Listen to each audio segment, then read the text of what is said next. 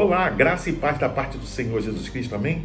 Você que nos assiste, nos acompanha, seja bem-vindo. Você está no canal Beit Fé, Escola Bíblica à Distância. Você conhece a vida e ministério de Jesus de Nazaré? Ainda não? Pois bem, eu convido a você a nos acompanhar nas próximas semanas com uma série de reflexões que vão tratar sobre a vida desse personagem. Vamos abordar assuntos relacionados a alguns aspectos da sua vida, tais como a sua natureza humana e divina, mestre por excelência, rei soberano das nações e salvador dos homens. Mas quem foi Jesus de Nazaré? Um homem bom, com ensinamentos valiosos? Um grande profeta? Quem sabe um revolucionário que queria mudar o mundo? Ou um ser divino, perfeito, completamente diferente de nós? Não importa a opinião, a figura de Jesus levanta sempre muitas perguntas e questionamentos, mas a Bíblia mostra quem ele é realmente. Estamos às vésperas das comemorações natalinas. Vamos começar a estudar alguns aspectos sobre a vida de Jesus. Isto é importante porque ele teve tanto impacto que dividiu a história em antes e depois dele. O mundo nunca mais foi igual. Pois bem, ao analisarmos hoje sobre a natureza humana e divina de Jesus de Nazaré, nós vamos observar que certamente Deus tinha um propósito ao enviar Jesus à Terra. Assumindo forma humana, tinha também a, a finalidade, um propósito de identificá-lo com a raça humana. Jesus de Nazaré, o Filho de Deus, deixou a sua glória e viveu como um homem. A doutrina da quinosis ou do autoesvaziamento de Jesus em sua encarnação é uma autorrenúncia. Não um esvaziamento de sua divindade, nem uma troca da divindade pela humanidade. Veja, Jesus não cessou de ser Deus durante o seu ministério aqui na terra. Entretanto, ele deixou de lado a sua glória celestial, deixou de exercer seus atributos independente da vontade do Pai despiu-se de suas prerrogativas da divindade. Vamos ler a Bíblia em Filipenses, capítulo 2, do versículo 5 ao 11. Vamos lá? Seja a atitude de vocês a mesma de Cristo Jesus, que, embora sendo Deus, não considerou que o ser igual a Deus era algo a que devia apegar-se, mas esvaziou-se a si mesmo, vindo a ser servo, tornando-se semelhante aos homens e sendo encontrado em forma humana, humilhou-se a si mesmo e foi obediente até a morte morte de cruz. Por isso Deus o exaltou à mais alta posição e lhe deu o nome que está acima de todo nome, para que ao nome de Jesus se dobre todo joelho, no céu, na terra e debaixo da terra, e toda língua confesse que Jesus Cristo é o Senhor, para a glória de Deus Pai.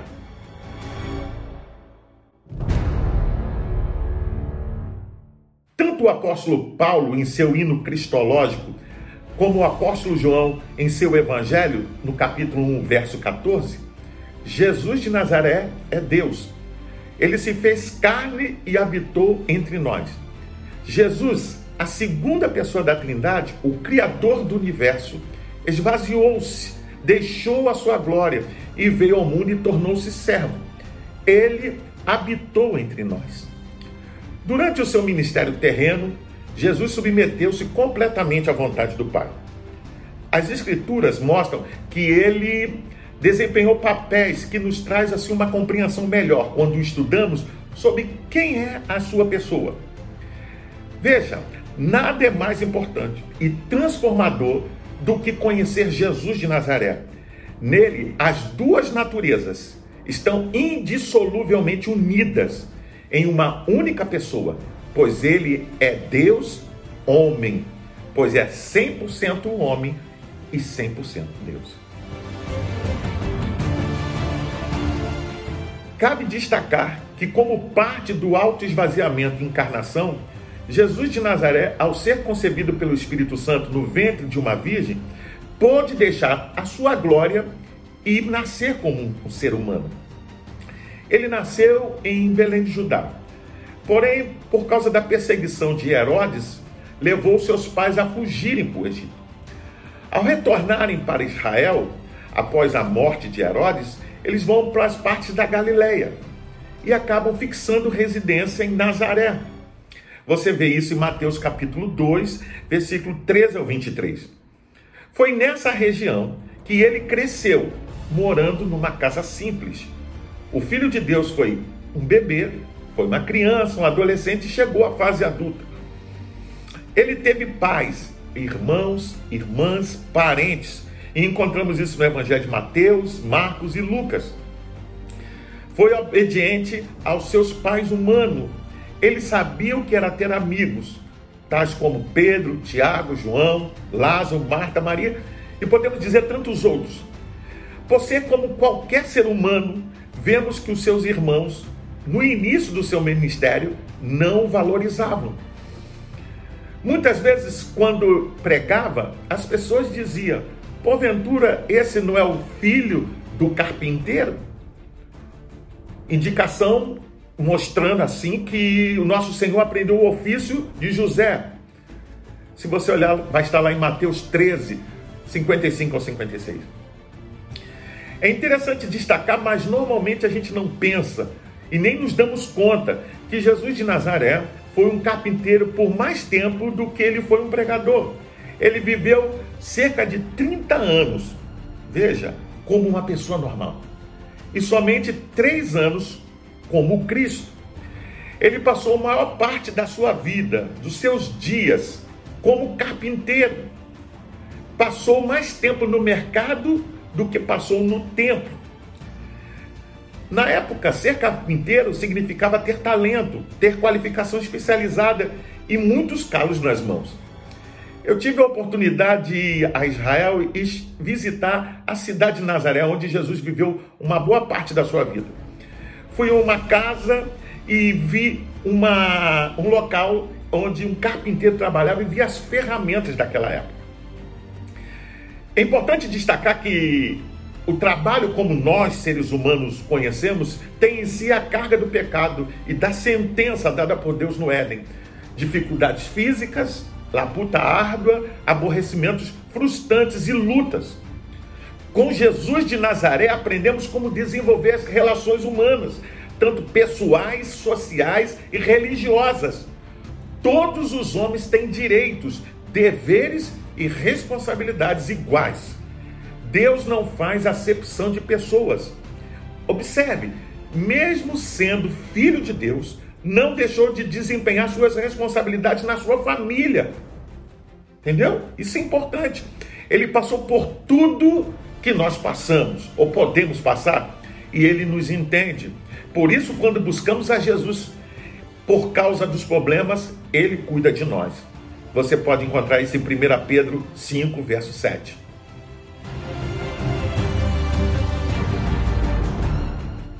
Ainda como parte do autoesvaziamento e encarnação, Jesus de Nazaré enfrentou fraquezas humanas, não pecaminosas.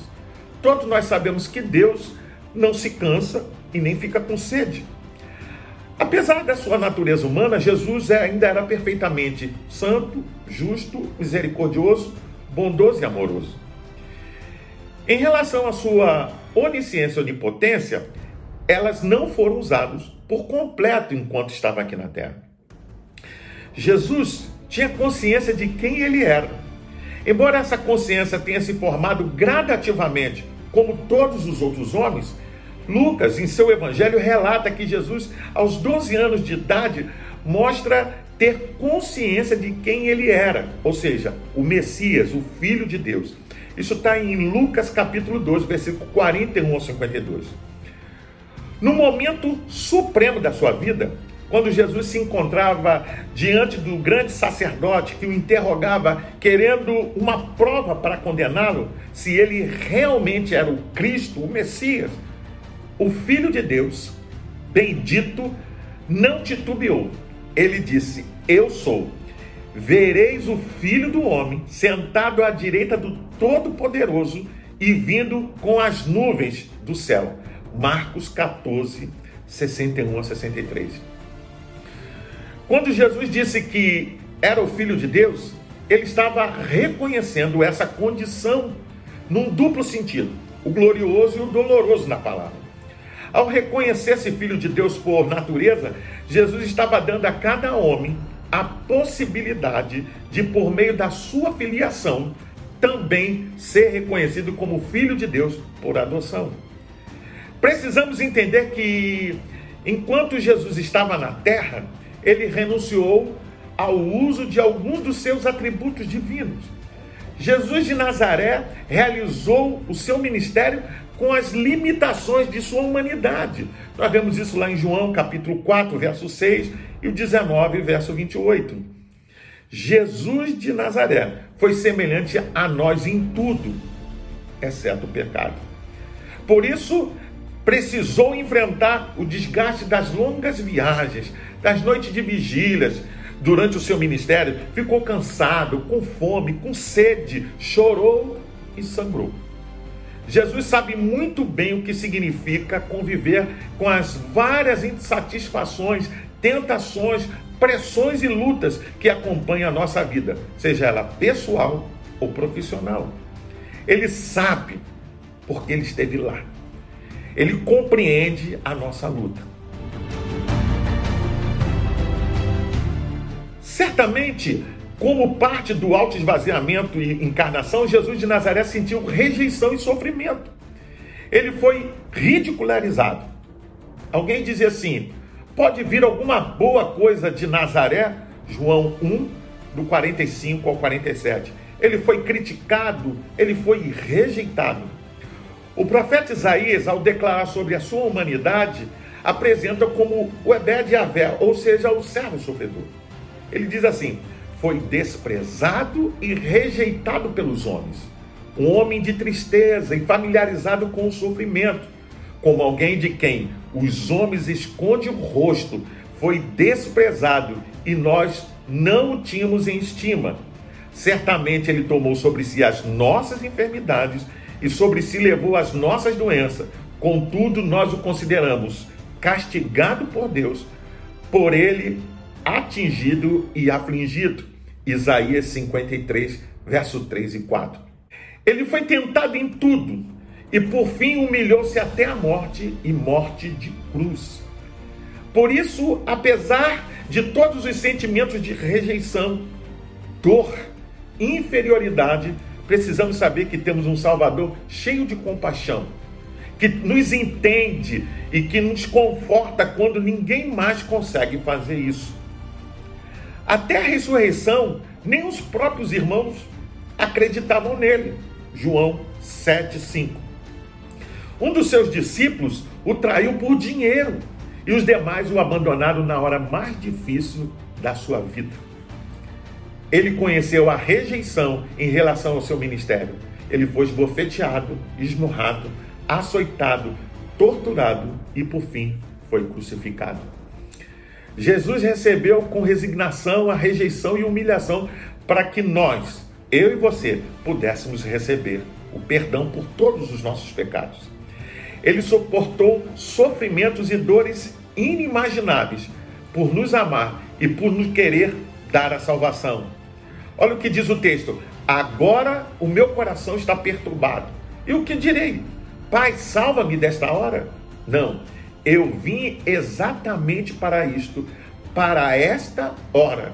Nós encontramos em João, Mateus e Marcos.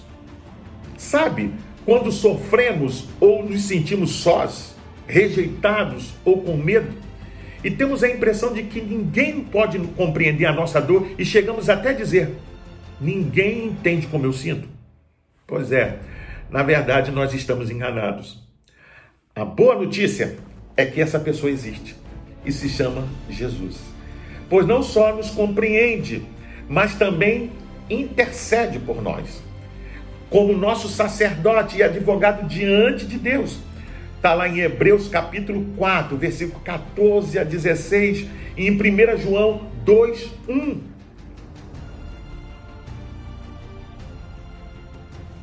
Jesus de Nazaré veio nos deixar o exemplo, mostrando que é possível sim, como homem, servir a Deus com integridade.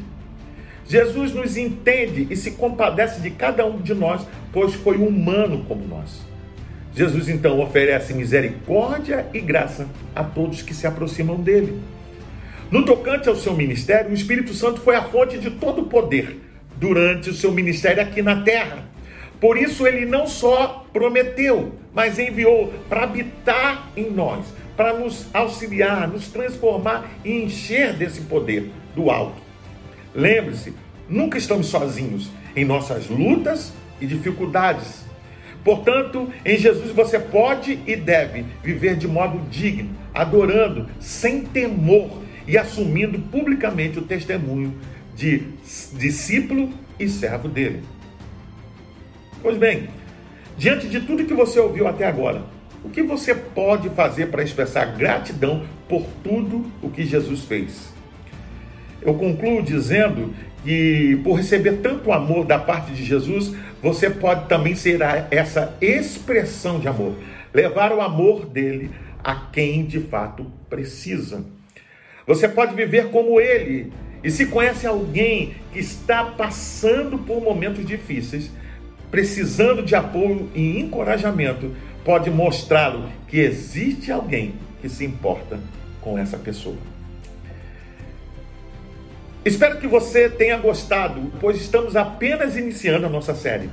Como vimos, Jesus de Nazaré foi um ser humano, como qualquer um de nós, porém sem pecado. Ele nasceu na pequena cidade de Belém de Judá, mas foi na cidade de Nazaré, na região da Galiléia, que ele fixou residência. Como será que foi o seu ministério nessa região e em outras localidades?